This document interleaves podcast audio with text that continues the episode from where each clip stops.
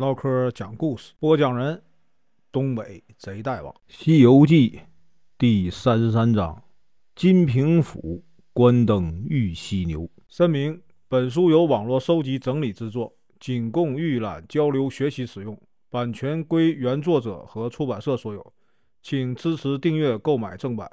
如果你喜欢，点个红心，关注我，听后续。上回说到啊，这个时候呢，铁匠。打造好了三样兵器，孙悟空他们一连呢几天教授，哎，这个王子武功，一直到啊完全熟练。临走之前呢，这个老王爷让人端出了一大盘那个金银，感谢他们。孙悟空呢谢绝不收，倒是猪八戒的衣服啊被这狮子精撕破了，要求啊给他做件新的。这个老王爷让裁缝啊给他们每个人呢。各做了一件。今天呢，咱继续啊往下说。唐僧师徒四人离开这个玉华城，走了五六天的路啊，走进了哪儿呢？天竺国外面的一个叫金平府的郡城。他们走过了几条巷子，突然看见呢，前面有一座慈云寺啊，一座庙。唐僧呢，就跟徒弟们呢走进了庙里，想歇歇脚。吃一顿斋饭，然后呢，再继续走。这个主持的和尚说他们是来自哪儿呢？东土大唐，赶忙啊施礼迎接。吃完这个斋饭以后，唐僧催促的徒弟们呢早点上路。寺里的和尚呢劝他说啊，再过两天呢就是元宵节，过完元宵节再走也不迟。盛情难却。唐僧呢，只好同意了。元宵节这天呢，寺里的和尚啊，邀请唐僧师徒一起上街看灯。唐僧师徒呢，就跟随着这个寺里的和尚啊，一起来到城中赏灯。城中啊，灯火辉煌，笙箫和歌曲的声音呢，不绝于耳。他们来到哪儿呢？金灯桥口，就看见三盏呢，像水缸。啊，大的这个金灯挂在柱子上，点的油啊，有一种特殊的香味儿。唐僧就很好奇，一问才知道，这个灯里面点的是什么呢？名贵的苏合香油。三盏灯的油价呀，价值白银五万余两啊，都是本府的百姓缴纳的。正说话的时候啊，半空中啊，突然响起呼呼的风声。吓得这个看灯的人呢，连忙四处隐藏回避。圣人都说呀：“风来了，是佛爷来看灯来了。”我们赶快回去吧。唐僧听说了，就要啊留下拜佛。顷刻之间呢，风中果然出现三位佛身呢。唐僧呢，慌忙跪下参拜。这悟空一看，哼，三个妖怪。悟空还没来得及张口，一阵狂风刮来，唐僧就不见了。猪八戒呢，急着啊东找西找，沙僧呢也远近四处呼喊。孙悟空说：“哎，兄弟们，不要再叫了啊！师傅已经被妖精抓走了。你们两个和其他僧人呢，一起回寺啊，看守行李和马匹。我呀，跟着这股狂风啊去追。”说完呢，就直奔而去。悟空追到天亮啊，这个风啊突然间停了。孙悟空落在一处山崖上，正在寻找路的时候，就看见呢四个人正赶着三只羊走了过来。悟空用他的火眼金睛一看，原来是年月日时四位啊公曹变的。他们是特地来告诉孙悟空啊，这座山呢叫什么呢？青龙山。山上有一个玄鹰洞，住着三个妖精。这三个妖精啊，分别是什么呢？避寒大王，二妖精呢叫避暑大王，三妖精呢叫避尘大王。啊，就让呢四位公曹离开了。孙悟空说的：“你赶快走吧，你们啊！”他转过山坳啊，去哪儿呢？去寻找啊这个妖精的洞府。果然呢，被他找到了。孙悟空呢，不愿意冒险进去，就在那大门口喊：“啊，妖怪，快点把我师傅送出来，不然呢，把你们全部打死！”小妖们呢，赶紧的就跑到洞中报告。三个妖王各自拿着各自的兵器呀，走出洞来。其他呢，大大小小的牛头鬼怪啊，在后面跟着。孙悟空看见呢这个情形，就挥动了金箍棒，打了过去。三个妖王也各自挥舞着兵器迎战，一直打到这个天色黄昏。那个碧尘大王啊，把令旗一摇，一群小妖都围住孙悟空乱打。孙悟空一看。不敢再打下去了，跳到云上，回到了哪儿呢？慈云寺。他仔细的和猪八戒和沙僧啊讲了这个经过。师兄弟三人就害怕这个妖精，当天晚上就把这个师傅给害了。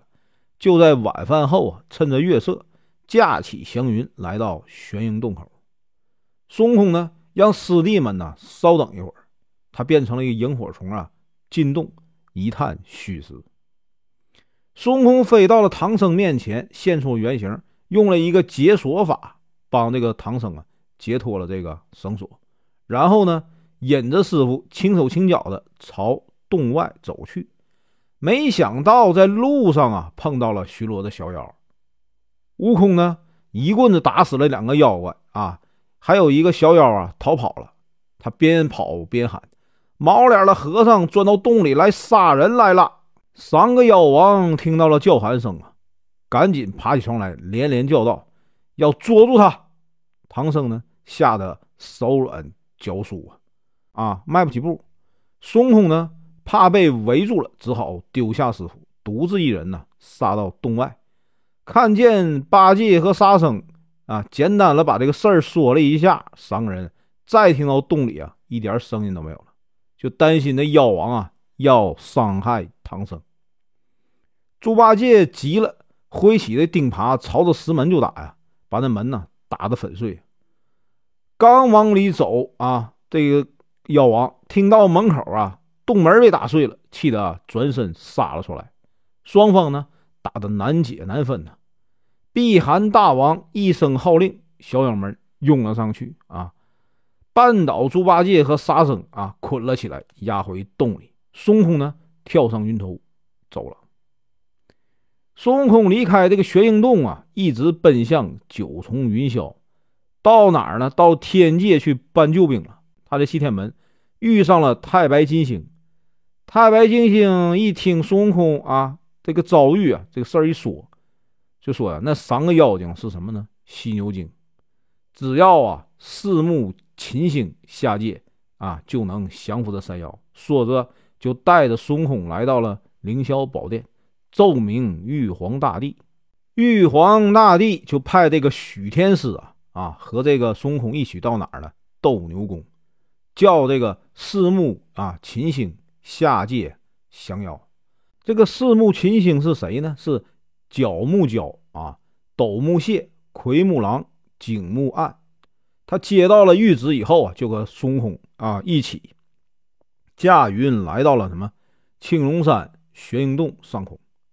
四目秦星就说呀：“啊，大圣，你们先去找那三个妖精啊，讨战，把那妖精引出来，我们就跟他动手。”孙悟空到洞口前一阵叫骂呀，三个妖王气的率领着小妖出了洞门，摆了圈子阵，把孙悟空围在中间。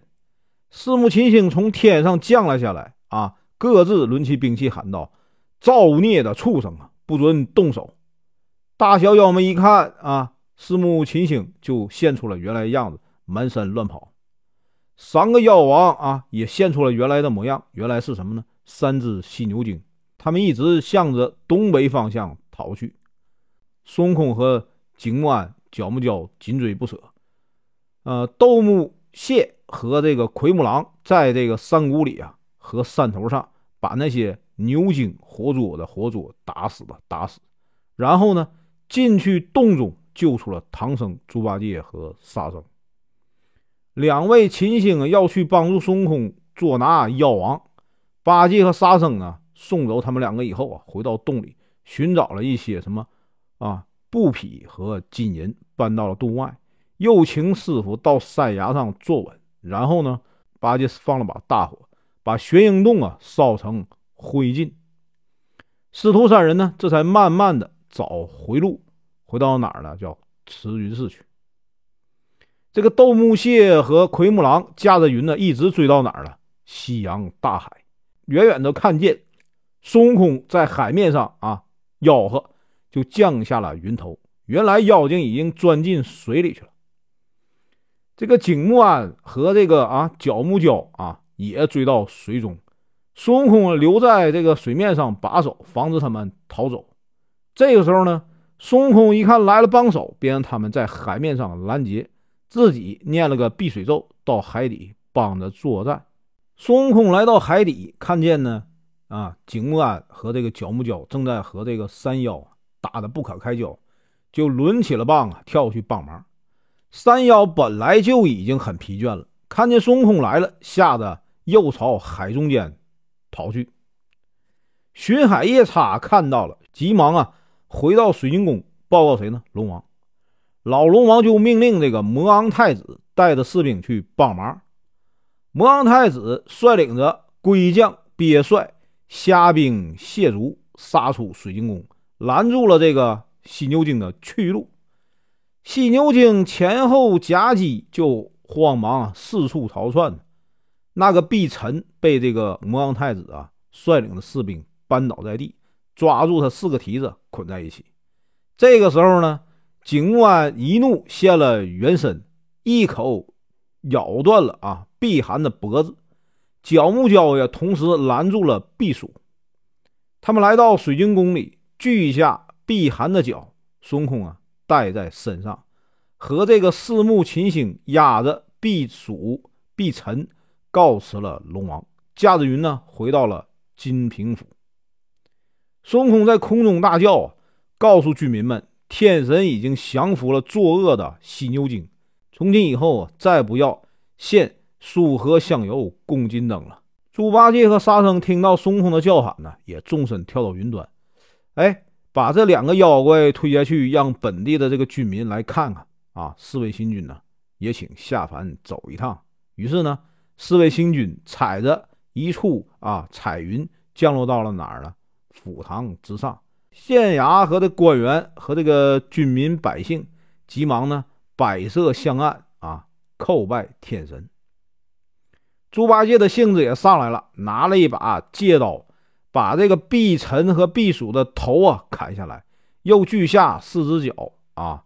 孙悟空说：“四位星官，请把这四只啊犀角留到上界去，进贡给这个玉皇大帝，回去交旨吧。”他们呢，又把自己身上带的两这个犀角啊，一只留在这个府堂，一只啊，准备带到灵山敬献佛祖。